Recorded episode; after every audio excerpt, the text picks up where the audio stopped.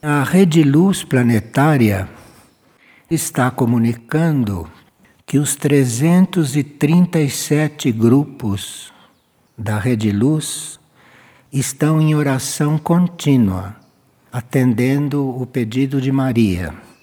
Oração contínua, isto é, são 24 horas por dia. Eles fizeram uma escala entre eles, porque são 337 grupos, de forma que há gente orando dia e noite. E a Rede Luz diz que se alguém quiser aumentar este grupo para haver ainda mais orações, que pode falar com a secretaria da Rede Luz e ali se inscrever. Vocês sabem que os nossos instrutores estão nos dando notícias muito por alto do que se passa no mundo. Porque eles dizem que quando nos comunicam alguma coisa grave, como é grave esse assunto lá no Oriente Médio, eles sempre nos dizem que não querem nos assustar. Então nos dão uma versão que permite que a gente saiba o que está acontecendo, mas não entro em detalhes. Mas como tem saído fotografias bastante pungentes na imprensa, nos meios de comunicação, então é preciso que a gente esteja atento a esses pedidos de oração de Maria. Porque o plano divino para a humanidade foi modificado durante a sua aplicação. Havia um plano divino para esta humanidade. Mas aí a humanidade pediu o livre-arbítrio. E a criação não podia negar isso, porque é uma experiência que só é feita na Terra, porque é inconcebível no cosmos o livre-arbítrio, porque o cosmos todo deve aprender a seguir a lei, a lei da criação. E quando existe uma lei da criação com um plano evolutivo para todos os seus membros e uma humanidade, a única que existe, que tem livre-arbítrio, o que é que a gente pode esperar dela? Então, o plano foi sendo alterado e isto que nós vivemos, este tipo de vida que se faz aqui na superfície da Terra, é um produto do nosso pedido de termos livre-arbítrio. Mas isto é uma vida onde, segundo o que a hierarquia está nos informando, não há nada correto. Então, nós fazemos uma vida aqui na superfície da Terra que só é possível continuar porque a Terra é um planeta laboratório e nós ficamos centenas de encarnações reencarnando. E centenas de encarnações permitem também que uma alma possa ser liberta apesar do livre-arbítrio. O livre-arbítrio é algo que, quando a gente evolui, pede que não tenha mais livre-arbítrio. Mas isto foi dado para a humanidade e não vai ser retirado até o fim desta humanidade. Porque o cosmos também está observando o que acontece conosco. Agora, nós podemos ter menos livre-arbítrio se quisermos, né? porque somos livres. Nós podemos ter menos livre-arbítrio quando nos doamos a fazer a vontade única. Porque existe só uma vontade, não existe mais de uma. Então, a vontade para a criação é uma. Nós somos a exceção única humanidade que pediu o livre-arbítrio recebeu. Então, quem quiser se resguardar um pouco desse livre-arbítrio, porque livre-arbítrio significa também você escolher errado, mesmo com boa intenção. Mesmo com boa intenção, você escolhe errado. Óbvio, porque você não conhece as leis. Nós conhecemos as leis desta terra, conhecemos as leis da matéria, até certo ponto, não? Conhecemos as leis da constituição humana, Mas não conhecemos, por exemplo, as leis da alma. Não conhecemos as leis da mônada. Não conhecemos a grande maioria das leis do universo. Não conhecemos as leis do sistema solar e temos livre-arbítrio. Então, não conhecendo nada, praticamente, ter o livre-arbítrio quer dizer ficar aqui centenas de vidas fazendo as mesmas coisas, não é? Porque fazemos as mesmas coisas em cada encarnação, fazemos as mesmas experiências com pouquíssima diferença e estamos aqui. Agora, como atingimos um certo nível de compreensão, quando dizemos atingimos certo nível, Estamos falando de 6% da humanidade só. Porque todos os outros, os 94%, não têm a menor ideia do que se passa no universo e nem com o próprio ser, porque não tem contato com seus níveis mais profundos. Então veja que a Mãe Universal quase sempre nos pede orações e não para de nos pedir orações. Então, parece que é a oração mesmo que nós precisamos. Vamos ver se nós correspondemos a esse pedido de orações, se nós atendemos a este pedido. Quem sabe se nos purificamos um pouco mais, ou nos purificamos com mais rapidez, porque a nossa purificação é muito lenta, né? Centenas de encarnações num planeta laboratório para a gente evoluir e se purificar, centenas de encarnações é muito lento.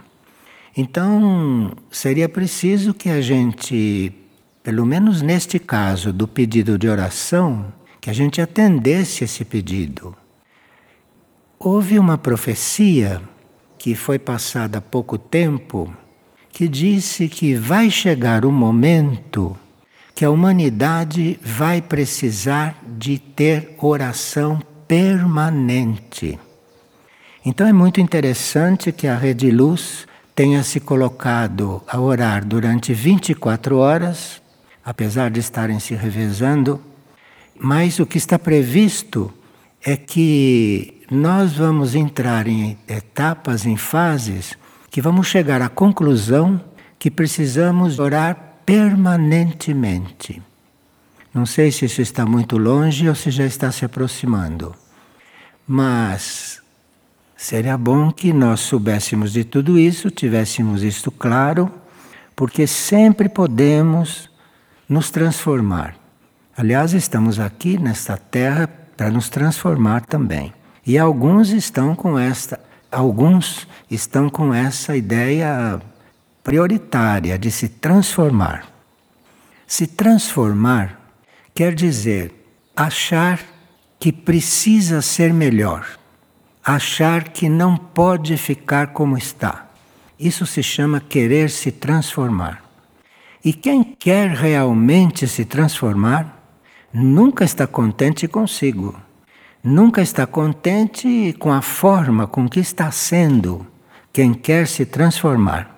Agora, quando esta ideia é uma ideia fraca, é uma ideia relativa, então nós passamos longos períodos sem nos esforçarmos para nos transformar.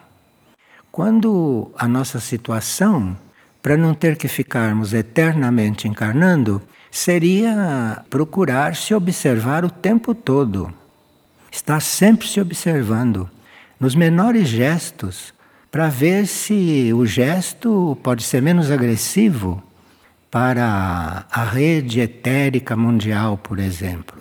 Qualquer movimento nosso é um movimento dentro da rede etérica planetária. Então, se nós batemos uma porta, ou se nós tropeçamos, ou se nós derrubamos uma garrafa no chão, qualquer barulho que se faça, isso move a rede etérica planetária. E nós não temos esse conhecimento, porque batemos portas aí normalmente e nem percebemos. De forma que nós estamos muito aquém daquilo que seria o nosso autocontrole daquilo que seria hum, a nossa possibilidade de acelerar um pouco essa nossa transformação. Agora, quando nós conseguimos um certo ritmo de transformação, porque a transformação nós fazemos com esforço. O homem humano precisa fazer esforço para se transformar.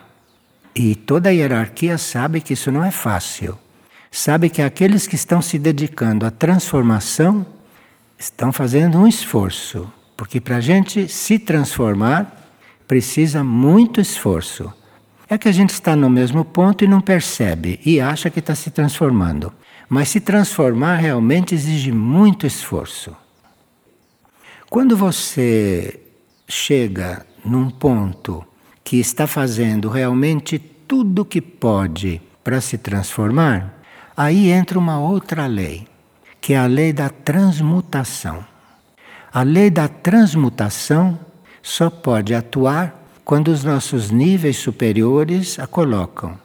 Nós não podemos nos transmutar, nem saberíamos como fazer isto. Transmutar quer dizer ser outro. Transmutar quer dizer modificar uma situação modificar a matéria. E nós não podemos, porque não conhecemos todas as leis da matéria, então jamais poderíamos nos transmutar. E também não poderíamos nos transmutar no sentido de o nosso ser interno ser substituído por um outro, o que pode acontecer nas leis universais. Então pode haver uma circunstância em que o ser planetário, que a personalidade ou que a pessoa humana tenha condições ou tenha intenção de se transformar mais, mas não tem os meios, não pode. Então, nesse caso, pode ser trocada. A pessoa pode ir passar um tempo fora do corpo, aprendendo outras coisas no universo, porque no universo há muitas escolas, não? Quando a gente consegue se liberar do corpo, está à disposição toda a escola universal para nós. Então, nesses casos de transmutação, a mônada que cede o corpo vai entrar numa escola muito melhor do que esta.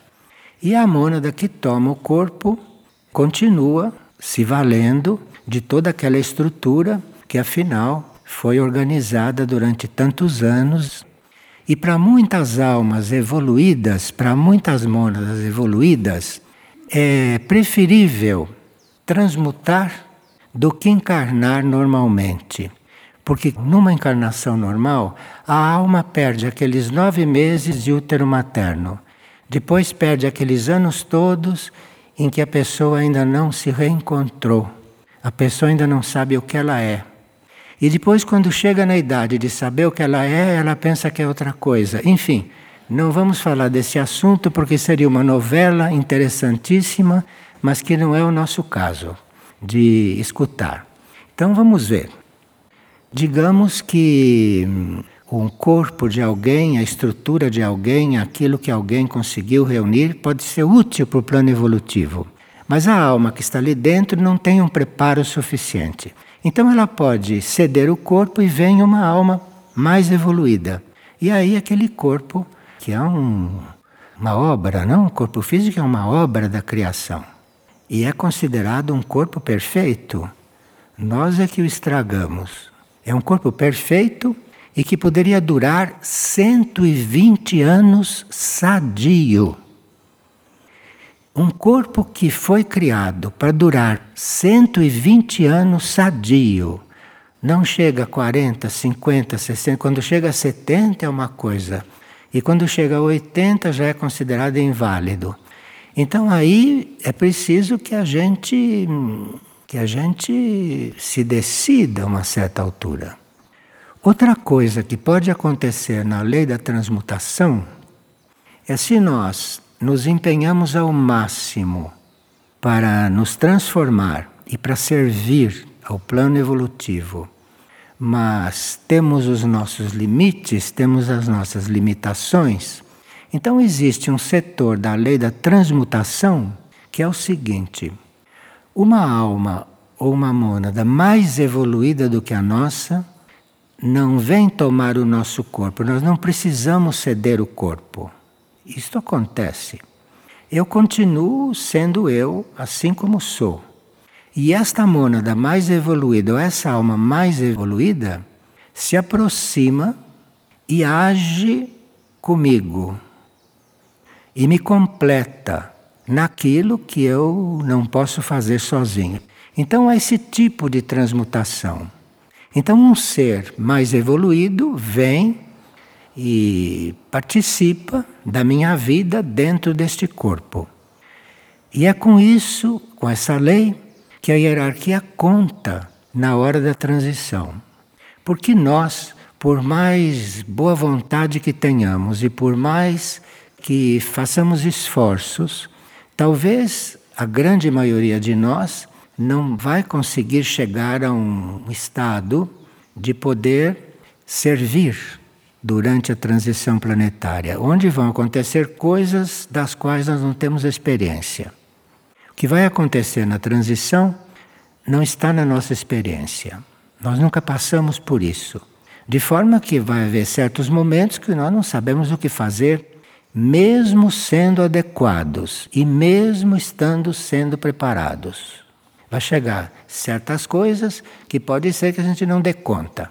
Então, nesse caso, pode haver esse tipo de transmutação. Então, uma mônada ou uma alma fica conosco, aqui convivendo, e tudo prossegue dessa forma. Veja, nós precisaríamos ter mais acesso a essas informações, mas a hierarquia é muito cauta, a hierarquia é muito cautelosa e vai nos dando essas coisas gota a gota. E à medida que a gente vai vai atendendo aos pedidos da hierarquia, que até agora só fez um, que é nós orarmos, não pararmos de orar, orem sempre. Foi o único pedido, não fez outro.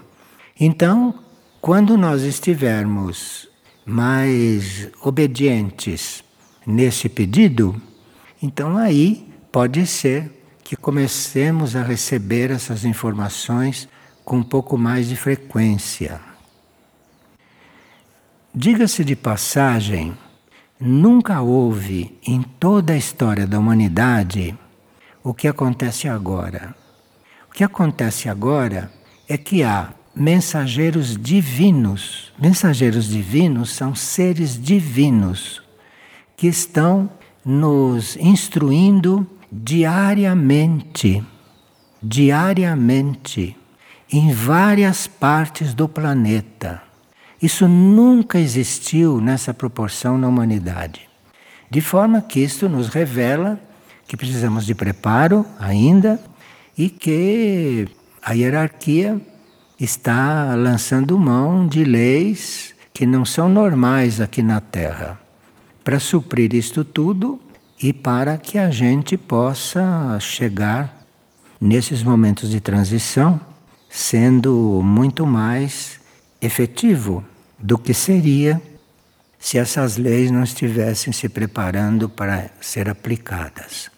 Mas é bom a gente saber destas coisas, porque entre nós que ouvimos essas coisas, tem sempre uma proporção de pessoas que não acreditam mas escutam porque são educadas e têm curiosidade, querem saber, mas no fundo não acreditam.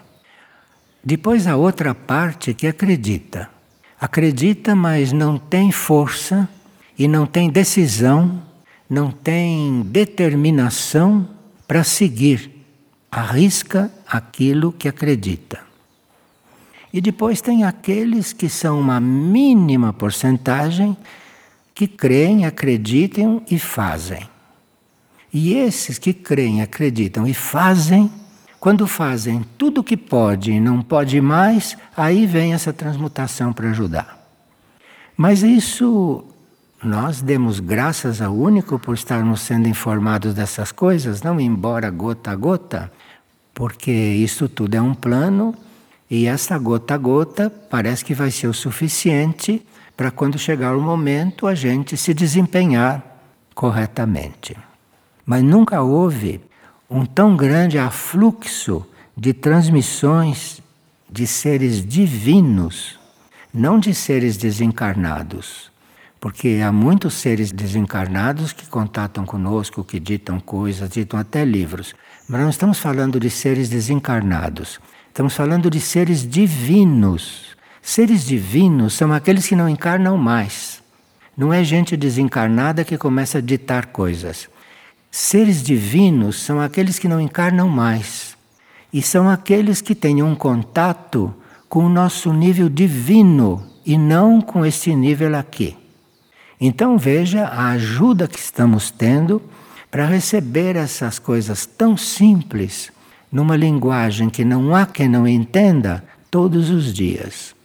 E quando a gente se lembra que todos os dias tem uma mensagem de um ser divino, aliás, todos os dias de dois seres divinos, e que a gente não lê todas essas mensagens, ou se a gente lê, lê por alto, superficialmente, não tem nem tempo de praticar porque já chega a outra no dia seguinte e eu não tive tempo de ler a primeira, ou já esqueci da primeira. Enfim, isso está sendo dito para a gente se responsabilizar um pouco mais, para se responsabilizar um pouquinho mais por aquilo que está recebendo. Isso vai fazer com que a gente seja um candidato a nos transformar um pouco mais. E aí, de repente, a gente pode ser ajudado, porque essas outras leis estão aí. Se a gente fizer um exame de consciência e se perguntar: estou correspondendo ao que estou recebendo? Eu acho que ninguém vai responder que sim. Acho que ninguém. Que eu perceba, ninguém. Mas não custa fazer esta pergunta para si na hora do exame de consciência. Estarei correspondendo a tudo que estou recebendo? A resposta vai ser não. E aí, dependendo da nossa atitude, dependendo da nossa, da nossa decisão naquele momento, de repente a gente vai ser ajudado a fazer um pouco mais. E nesse sentido é que nós gostaríamos de estudar as mensagens que temos recebido. Nós temos estudado algumas mais detalhadamente e nós trouxemos aqui algumas que são muito básicas. E vamos ver até que ponto podemos chegar hoje, não? Aqui no dia 1 de setembro Maria nos disse uma coisa muito simples e que diz respeito ao nosso comportamento. Ela, no dia 1 de setembro, disse: O perdão realiza prodígios em situações que não tinham solução. Veja que coisa simples. O perdão realiza prodígios em situações que não tinham solução. Vê que mensagem? Isto são algumas palavras dentro de uma mensagem inteira, de uma página. O que será que diz o resto da página, não?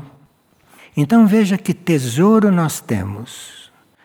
E se você pensa, o perdão realiza prodígios em situações que não teriam solução, não é o caso da gente se perguntar: será que eu tenho que perdoar alguma coisa?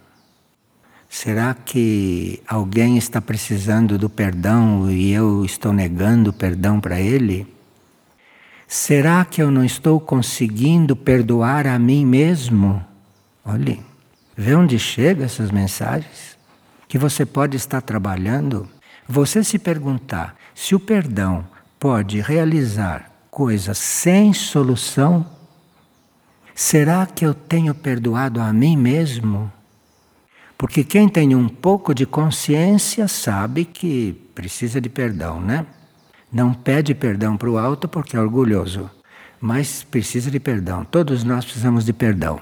Precisamos de perdão porque hum, se nós usamos uma coisa feita de couro que foi de um animal assassinado, precisamos de perdão. Vocês não usam cinto de couro, sapato de couro? Tudo isso precisa de perdão, porque isso foi retirado da pele de um animal que se aterrorizou na hora da morte e que levou consigo essa impressão. Então, o perdão realiza prodígios em situações que não tinham solução. E nós não temos muita consciência de que não perdoamos os outros. Nós não temos muita consciência. Nós toleramos os outros. Nós toleramos. Quando somos muito bons, toleramos. Mas tolerar não é perdoar. Tolerar é uma coisa, perdoar é outra. Porque quando você tolera, aquilo fica no subconsciente, no inconsciente da mesma forma. Você tolerou. Você arrumou a coisa aparentemente, mas não resolveu. Você resolveu é quando perdoou. Agora, quando perdoou realmente, cancelou aquilo da consciência. Então se diz, eu preciso perdoar fulano. Ah, precisa mesmo, porque está muito duro isso aí na consciência. Eu já perdoei fulano. Não, você não perdoou, porque se você tivesse perdoado, não estaria falando nisso, compreende? Se você diz que perdoou, você não perdoou nada. Como é que você é capaz de falar isto? Se você tivesse perdoado, isso teria se apagado, saiu da sua cogitação. Você perdoou, pronto. E aí você tem condições de começar uma coisa nova com ele, porque perdoou. Perdoou aquilo ficou cancelado. Eu não vou dizer para ninguém que perdoei Fulano, porque se perdoei mesmo, aquilo cancelou. Percebe como nós somos muito superficiais nas nossas ações, nas nossas coisas. Mas vamos comentar um pouco mais esta de 1 de setembro, que já começou assim, dizendo que o perdão realiza prodígios em situações que não tinham solução. Vamos ver o que isto continua dizendo, porque de repente pode nos trazer muito mais luz, não? Diz o seguinte: Quando os seus corações se abrem, vem ao encontro de vocês os dons, os dons celestiais, que descem e se fundem com o profundo dos seus espíritos. Nossos espíritos são a nossa mônada, muito profundo. Então, quando você ora com o coração, desce uma coisa que funde com o seu espírito. Mas precisa estar orando com o coração. Quando os corações se abrem Sabe para que serve a oração do coração? Serve para abrir o coração. A oração abre o coração. Então você fique orando de verdade, que o seu coração acaba abrindo. E se o coração se abrir, ele vai receber algo. Seu coração vai receber algo que não recebe se ele não se abre. E a chave é você orar. Veja uma coisa tão simples e que te faz abrir o coração, mas você precisa estar orando mesmo, não aplicando fórmulas. Você precisa estar ali com o coração, estar dizendo aquelas coisas e com o coração fazendo aquele exercício. Depois ela diz: quando as almas tomam contato com alguma destas coisas que descem, que ela chama de dons, durante somente alguns segundos, alguns segundos de fervorosa oração, a graça do Pai Celestial converte o que antes era irremediável. Nós não sabemos o que dentro de nós é irremediável. Porque com centenas de encarnações, imagina quanta coisa dentro de nós está que é irremediável.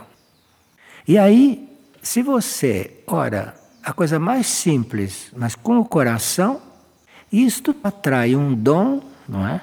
Que resolve esse assunto em alguns segundos. Queridos filhos, quando tão simplesmente um coração se abre para receber os dons do Espírito Santo, posso afirmar-lhes que o meu plano de paz se faz possível, porque existe receptividade espiritual. Então, o coração se abrindo, existe receptividade espiritual. E o que o planeta precisa neste momento, e o que a humanidade precisa neste momento, mais que tudo, é de paz. Porque se não houver paz desta vez, pode acontecer o pior. Então ela está chamando, sem pôr medo em ninguém, está só avisando as possibilidades do nosso coração e pedindo que a gente ore com o coração, que aí tudo acontece e que você encontra a paz. Porque neste mundo, neste preciso momento, se trata de haver paz. E nós não podemos compreender a importância disso, principalmente nós que estamos deste lado do planeta, aqui nessas Américas, aonde praticamente não conhecemos o que é a não paz, não, porque aqui é tudo muito tranquilo. É que nós não sabemos como é o resto, viu? É que nós não sabemos como é o resto. Então, quando tão simplesmente um coração se abre para receber os dons do Espírito Santo, posso afirmar-lhes que meu plano de paz se faz possível, porque existe receptividade espiritual. Quando um coração se abre, houve receptividade espiritual no ser. E assim, minha alma divinizada, que glorifica o Senhor, se alegra e o júbilo é muito grande para todos no céu universal. O que acontece com esta que está falando conosco, que se intitula Maria, mas na realidade é a mãe cósmica, está dizendo que hum, o júbilo é muito grande lá no nível em que ela está. Não deixem, filhos, que seus corações se fechem. Amem perdoem e vivam. E aqui, sabe, perdoem. E se estiver falando para gente que é boa, será que esses que são bons perdoam a si próprios? Porque perdoar também é perdoar a si mesmo. Tem gente que não gosta de si. Tem gente que nasceu e acha que devia ser diferente. Olha que orgulho. Como é que uma pessoa pode achar que ela teria que nascer diferente? Que orgulho é esse? Nós nascemos da melhor maneira que era possível para nós, em cada encarnação. Isto é uma lei que ela não está dizendo aqui, porque não quer nos assustar. Mas cada um de nós encarnou na melhor situação que era karmicamente possível. Compreenderam bem isto? Se você queria outra mãe, outro pai, outra situação, se você não se dá com a sua mãe, se você detesta o lar em que você nasceu, muito bem. Aquilo era o melhor possível diante de tudo que você fez até aquela encarnação. Nós nascemos na melhor situação possível diante da lei kármica. E aqui ela diz isto de uma maneira muito maternal, que eu não estou usando. Ela diz: Não deixem, filhos, que seus corações se cerrem. Amem, perdoem e vivam em nome do Deus o caminho de conversão. Nós precisamos reconhecer que precisamos nos converter, porque nós estamos completamente focalizados na matéria. Então precisamos de uma conversão total. Porque nós temos que estar focados é no espírito, não é na matéria. Então nós precisamos de uma conversão total. Precisamos nos converter. Precisamos fazer isto. Nós precisamos nos converter. Caminho de conversão ao encontro da paz. E tanto não estamos convertidos que o mundo não consegue paz. Vocês não, não veem que acaba uma guerra e começa outra? Estão sempre em guerra. No mundo não há paz. Talvez em uma, em uma pequena ilha desconhecida, lá no Alasca, talvez haja um pouco de paz. Não há paz. É uma guerra atrás da outra. E é a única forma de termos um encontro de paz. Sintam em tudo a mão bendita de Deus, obrando e realizando prodígios em situações que não teriam solução. Porque nós sabemos as coisas como estão. Então não podemos avaliar a obra de Deus nessas situações, que são a melhor possível. E ainda desconhecemos a obra da criação no estar manipulando isto. Desconhecemos. E parece que quando nós entramos numa prática de oração, nós vamos nos aproximando dessas coisas. É a oração que nos é dada para chegar neste ponto. E eu sei que há muitas formas de orar, que as orações não são iguais, que as formas de orar não são iguais. Então eu não estou falando aqui de modos de orar. Eu estou falando na oração em si. Mas é preciso que a gente assuma uma vida de oração. Que a gente assuma transformar o que faz em oração. Enfim, nós temos que resolver esse problema nosso com a oração. Porque temos um problema com oração. Então temos que resolver esse assunto com oração. Nós temos que dar um jeito de estar orando. Não importa como, mas temos que dar um jeito e ter esta atitude. Meu coração agradece a todos os peregrinos que acompanharão de coração a obra dos mensageiros divinos então ela está agradecendo de nós estarmos acompanhando a obra dos mensageiros divinos.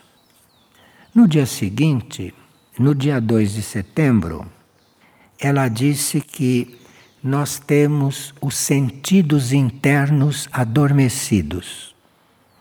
Para nós, sentidos é isto externo, né? Vista, ouvido, olfato, essas coisas que para nós são os sentidos.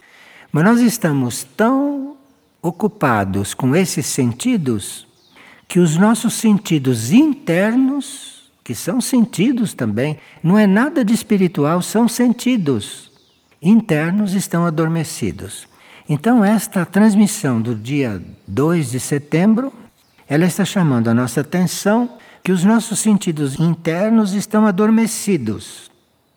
E como será que a gente faz para despertar esses sentidos internos? Sentidos internos é você ouvir com o ouvido interno. E você não ouve com o ouvido interno esse barulho aqui de fora. Você precisa primeiro não estar interessado nesse barulho aqui de fora, que é para o seu ouvido interno começar a se abrir. E você começar a ouvir a voz que vem de dentro de você. Isto é o que é o ouvido interno. E é um em um milhão que tem isso desenvolvido. A vista, outra coisa. Nós estamos completamente condicionados pelo que vemos com os olhos físicos. E o pior é que achamos que o que a gente vê com os olhos físicos é a realidade. Pior é isso. Então, nós estamos com a vista interna, nós estamos com a visão interna adormecida. E, portanto, estamos completamente iludidos com o nosso modo de ver. Porque eu estou vendo com os olhos físicos. E com os olhos físicos eu não estou vendo realidade nenhuma, eu estou vendo uma aparência. E minha vista interna, aquela que eu fechando os olhos é o que eu vejo, a minha vista interna está adormecida. Agora, assim como esses sentidos externos têm que ser educados, os internos também têm que ser educados. Os internos nos permitem muito mais conhecimento. Porque que você vê interiormente, se for verdadeiro, você não pode ver aqui fora. Então é uma coisa muito fundamental um sentido interno bem conduzido, um sentido interno bem organizado, um sentido interno bem usado. Veja, Parece uma coisa do outro mundo, isto tudo. Parece uma coisa que não é conosco. Isto é conosco e isto poderia estar acontecendo conosco. Não está acontecendo porque, primeiro, a gente não lê isto direito. A gente lê assim, passando, vai lendo e já pronto, acabou.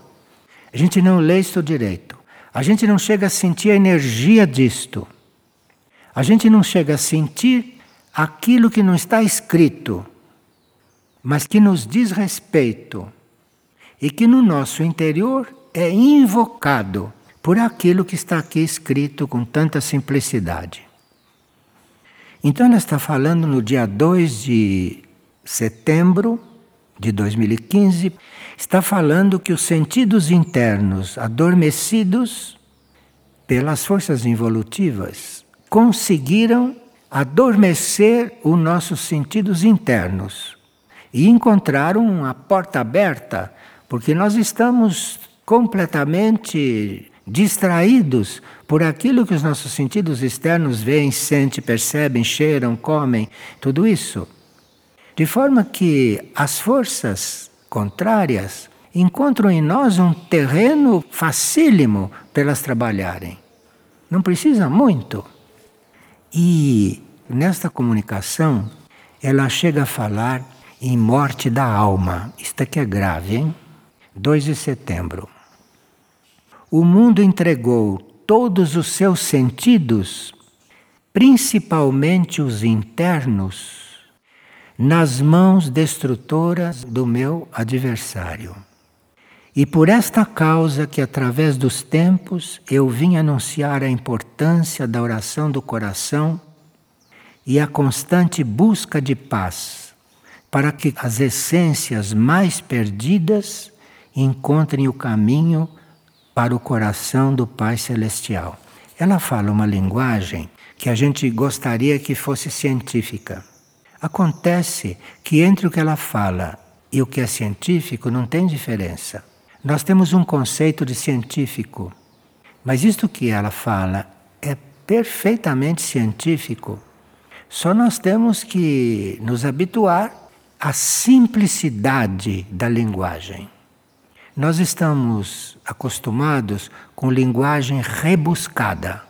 Nós estamos acostumados com linguagem de romancistas. Estamos acostumados com linguagem de poetas. Nós não estamos acostumados com a linguagem simples. E com toda essa obra, ela está produzindo em nós uma cura. Porque quem chegar a ler o que ela anuncia, com essa simplicidade, acaba sendo um pouco mais simples. E isto é que é preciso. É que a gente seja um pouco mais simples.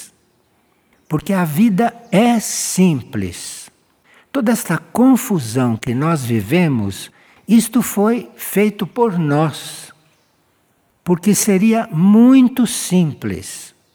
E basta fazer um rápido exame de consciência para descobrir isto. Então ela diz: É por isso que eu venho anunciando a importância da oração do coração. Porque o coração, quando ora, se o coração de vocês começar a orar, vocês vão ver como é diferente. Vocês vão ver quando ele ora que aquilo é simples, é natural. Você está naquilo, você faz parte daquilo. Não tem nenhum esforço se o coração começa. Mas para chegar na oração do coração, precisa que você use os meios que você tem para orar e que não queira nada para você. Esta é a chave. Quem é que ora sem querer nada para si? Que ora para orar? Estou orando porque oro. Quero nada para mim, não, com isso. Não quero nada para mim. Meu filho me envia para demonstrar espiritualmente que o universo é a verdadeira fonte de união com a vontade de Deus. E como a mãe e defensora da paz, venho para tentar retirar as vendas dos olhos de meus filhos, as que os levaram a escurecer o coração e a dar morte espiritual à alma. Sabe o que quer dizer morte espiritual da alma?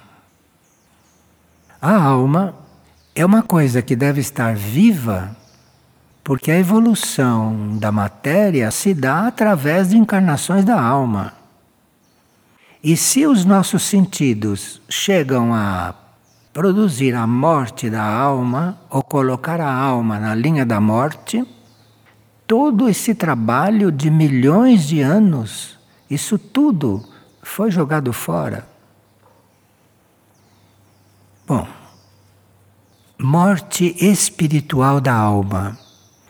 Até o ponto em que a gente sabe, morte espiritual da alma seria esta alma que hum, está tão presa aqui embaixo na matéria que não olha mais para cima.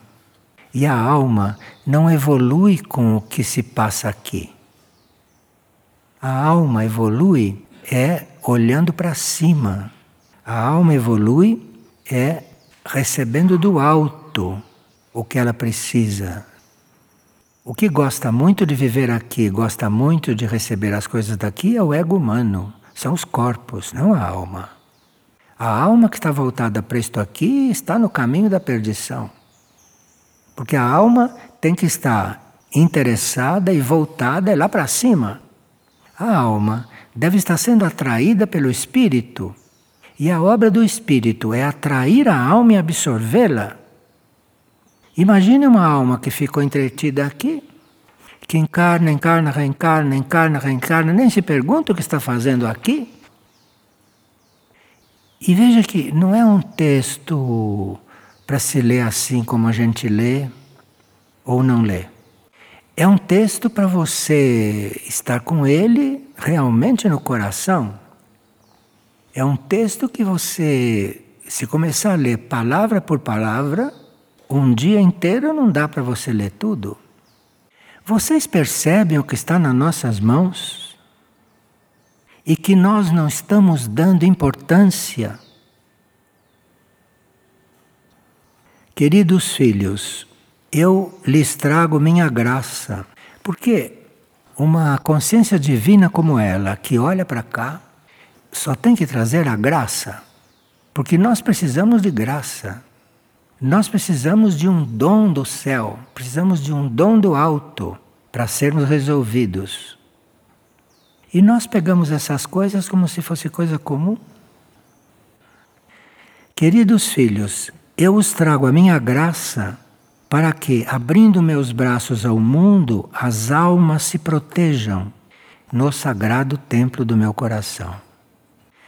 Mas as almas, em sua maioria, estão fortemente esposadas com as ilusões de uma realização material que é capaz de quebrar a união entre as famílias e Deus. Veja, as almas estão fortemente esposadas ou desposadas com as ilusões de uma realização material que é capaz de quebrar a união entre as famílias e Deus.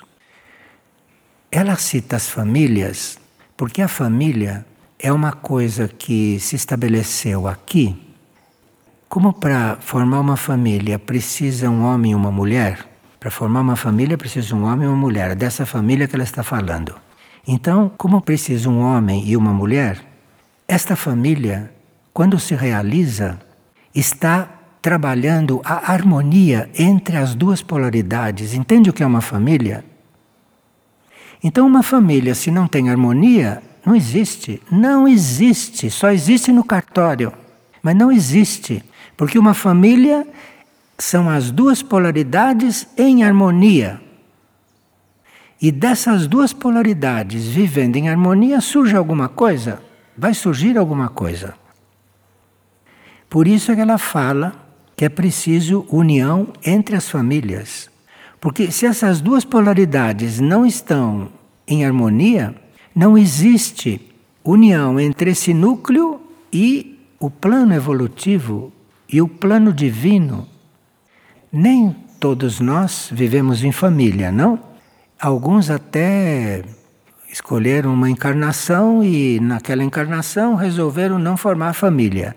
Porque já tinham tido experiência suficiente, teriam que se reformar um pouco para depois ver se chegamos naquela família como está no plano, que não existe aqui em cima da Terra. Uma família como está no plano foi aquela de Nazaré.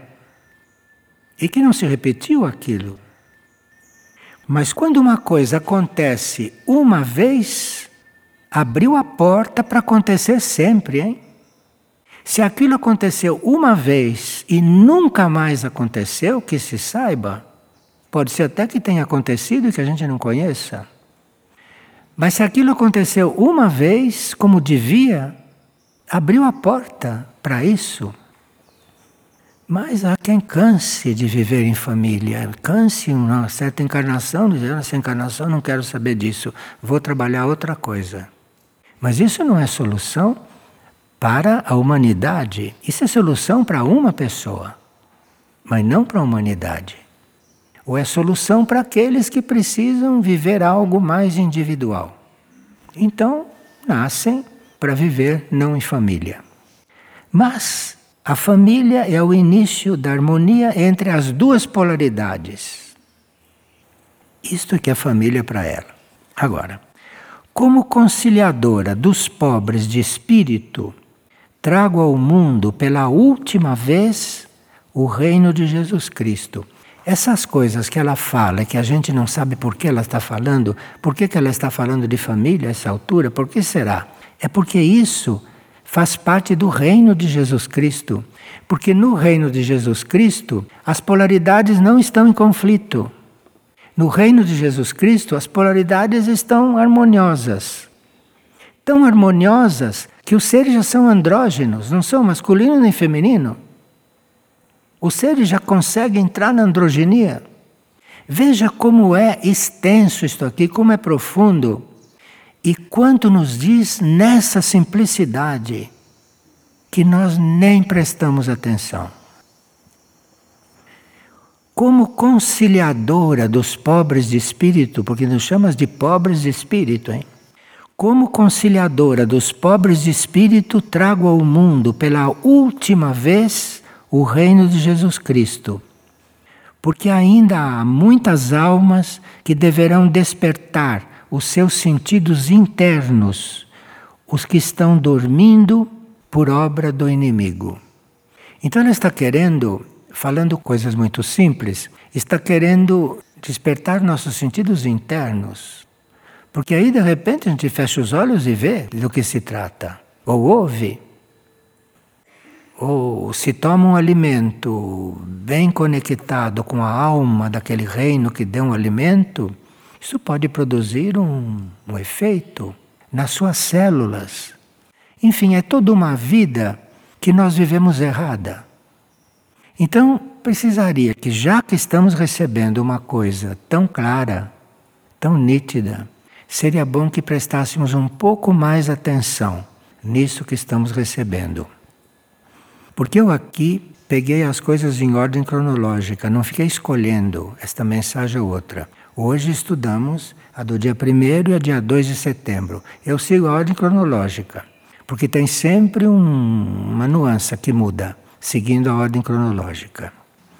Precisa que a gente assuma esse estudo, que a gente reconheça que tem algo na mão que é a única coisa que pode despertar os nossos sentidos internos, é a única coisa que nos pode despertar, acordar acordar desse sono que vivemos, porque é um sono isto aqui. É um sono isto aqui. Nós pensamos que dormimos seis, oito horas por dia, aqueles que chegam a dormir seis, oito horas, levantam e saem e continuam dormindo, sabe? Porque estão dormindo, estão adormecidos. Só abrem os olhos e saem, mas continuam dormindo. Porque estão com os olhos fechados, com os olhos internos, com os sentidos, está tudo fechado. Olha, se a gente não tomar interesse por estas coisas, realmente seria se perguntar para que, que esse trabalho está funcionando. Para quê? Enquanto tanto vocês, meus filhos em Cristo, rezem por vossos irmãos que estão hipnotizados pelas ideias do mundo. Então ela diz que nós, enquanto isso, vamos orar por aqueles que estão hipnotizados pelas ideias do mundo, porque nós estamos bem influenciados pela ideia do mundo, mas não estamos hipnotizados. Porque se estivéssemos já hipnotizados, não estaríamos aqui. Não estaríamos ouvindo essas coisas, não estaríamos recebendo estas coisas, não estariam falando conosco se fôssemos hipnotizados, mas adormecidos estamos. Já é uma graça não estarmos hipnotizados, porque ouvindo certas coisas, ou lendo certas coisas, ou estudando certas coisas, poderemos despertar. Ou quem já despertou um pouco, porque parece que 6% já despertou. Então, esses despertaram um pouco, continuem, prossigam. Prossigam para irradiar isto para os outros. Eu recebo em meu coração materno o verdadeiro consolo de seguir vindo e obrando como corredentora da humanidade. Ela está dizendo que ela está redimindo a humanidade. Que ela se colocou no papel de corredentora. Porque redentor é Cristo. Mas ela se põe no papel de corredentora. Porque nós precisamos de redenção. E quem acha que não precisa de redenção literalmente, está completamente hipnotizado pelo mundo, porque precisamos de redenção. E ela, no dia 2 de setembro, se diz corredentora da humanidade. Então, a humanidade precisa de redenção. Orem, orem por aqueles que dia a dia perdem seus sentidos internos e assim se esquecem de Deus e de seu invencível reino de amor. Ela diz que o reino, o reino de amor, o reino sublime, é invencível. Como ela chama de reino invencível, ele vai vencer esta batalha. Porque se ele não fosse vencer isto, se ele não fosse transformar esta humanidade, para que estaria falando tudo isso? Mas então nós teríamos que nos voltar para esse reino. Teremos que nos voltar, porque esta é outra dimensão. Isto não é a terceira dimensão que nos hipnotiza. Isto não é a terceira dimensão. Isto começa da quarta dimensão para cima. E esse é o nosso caminho. Agora, para você conseguir entrever a quarta dimensão, precisa que você já esteja bem desconfiado desta terceira. Precisa que você já esteja vendo esta terceira como uma ilusão. Mas isto é muito complicado para os seres humanos, para as personalidades humanas. Ver isto tudo como uma ilusão parece que é pedir muito, mas não é se os sentidos internos abrirem, compreende? Não é. É uma questão de abertura dos sentidos internos. É uma questão de começar a ver, ouvir, gostar com mais profundidade, buscando uma outra forma de ser, buscando uma outra forma de ser. Porque esta que nós conseguimos até hoje, esta forma que nós conseguimos nós temos que olhar isso e dizer: isto basta. Eu preciso ir além disto. E daqui a um minuto eu já devo estar com esta chave virada na minha consciência. Porque se não virar esta chave, não tem como sair disto, hein? Não tem como sair disto. E a gente pensa que sai, sai intelectualmente, mas isso não quer dizer nada diante da realidade. Diante da realidade é viver. Quando se vive, aí se entendeu. Aí se entendeu e se deu importância. Filhos, rezemos juntos. Rezemos em nome da paz e do sagrado silêncio. Veja na última linha, que quando chega um certo ponto as pessoas já param de ler, porque vem as despedidas, já nem lê. E olha na despedida o que ela disse. Rezemos juntos, rezemos em nome da paz e do sagrado silêncio. Não tinha usado a palavra silêncio em nenhuma linha da anterior, hein? Se você já acha que acabou e já botou de lado, perdeu esta palavra. Porque silêncio é algo que precisa reiterar, reiterar, pedir, pedir.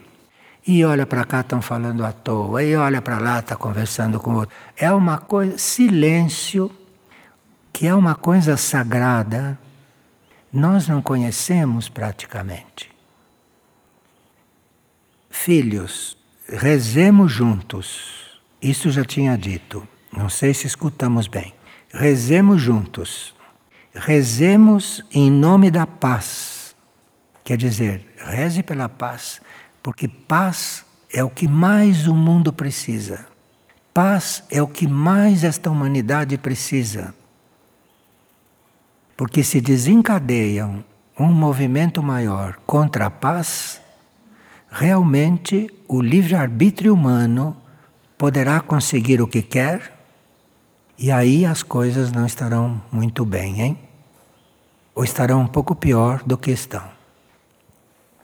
Mas rezemos juntos, rezemos em nome da paz e do sagrado silêncio. Então já temos aqui vários motivos para rezar. Rezar junto com ela, porque aí podemos saber que as nossas orações estão indo longe. Junto com ela, as nossas orações são realmente operativas. E ela diz: rezemos juntos. Se ela diz rezemos juntos, é porque rezar com ela deve ser diferente. Então, rezemos juntos e rezemos em nome da paz porque ela neste momento está centrada na paz. E do sagrado silêncio. Agora, silêncio para nós é uma coisa que não conhecemos, então é uma coisa que você tem que colocar na sua consciência e ver o que vem.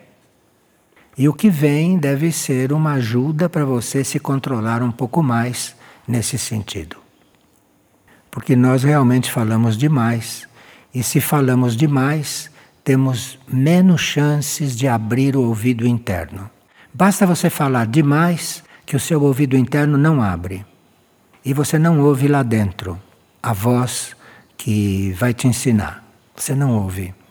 Porque você não consegue falar só o necessário. Então, na última linha, quando a maioria já botou isso de lado porque acha que já leu, que agora vem a despedida, está escrito: Rezemos juntos, rezemos em nome da paz e do sagrado silêncio. Rezem para ficar em silêncio. Rezem para viver o sagrado silêncio. Porque é no sagrado silêncio que se ouve realmente as coisas. É no sagrado silêncio que você ouve o que uma pessoa está dizendo que é mentira, que não é nada daquilo. Não é quando o seu intelecto diz que aquilo é mentira, porque o intelecto não sabe nada. É no sagrado silêncio que você vai saber que aquilo não é. E se você não está no sagrado silêncio, você está ao sabor do que o outro diz, ou do que se diz. Então, rezemos juntos, rezemos em nome da paz e do sagrado silêncio. Então, se a Rede Luz, a partir de hoje, está orando permanentemente, dia e noite, por favor, leiam o dia 2 de setembro de 2015 para ver quantas ideias tem aqui a respeito da nossa oração. E demos um passo, porque passo sempre se pode dar. E quem sabe se depois dessa oferta de tantos grupos orarem o dia inteiro, vamos ver o que acontece. Algo deve acontecer. Deve acontecer pelo menos com este grupo. E vamos então nos unir a eles, que eles estão nos convidando. Estão nos convidando para participar, entrar em contato com a Secretaria da Rede Luz, porque vai haver um horário em que a gente possa oferecer essas 24 horas por dia de um estado orante. E isto, sabe, visto dos outros planos, significa muito, é muito importante. Se a oração não se tornar uma rotina inerte, mas se cada oração que se fizer, fazer a próxima melhor. Isto é que é orar. Orar 24 horas. Você ora, quando você ora em seguida, ora melhor. Sempre melhor, sempre melhor, sempre melhor, até que a oração aconteça dentro de você sem você fazê-la, porque ela já foi incorporada em você. E vamos ver se este grupo da Rede Luz Planetária consegue isso em si. E conseguindo isso em si, a humanidade está com a porta aberta para conseguir. Porque há quem consegue fazer isto. E Maria está convidando. Maria está convidando. Rezemos juntos. Porque rezar com ela deve ser diferente de rezar sozinho. Senão não diria rezemos juntos. Então já somos 337 grupos, então vale a pena ter lido essas mensagens hoje.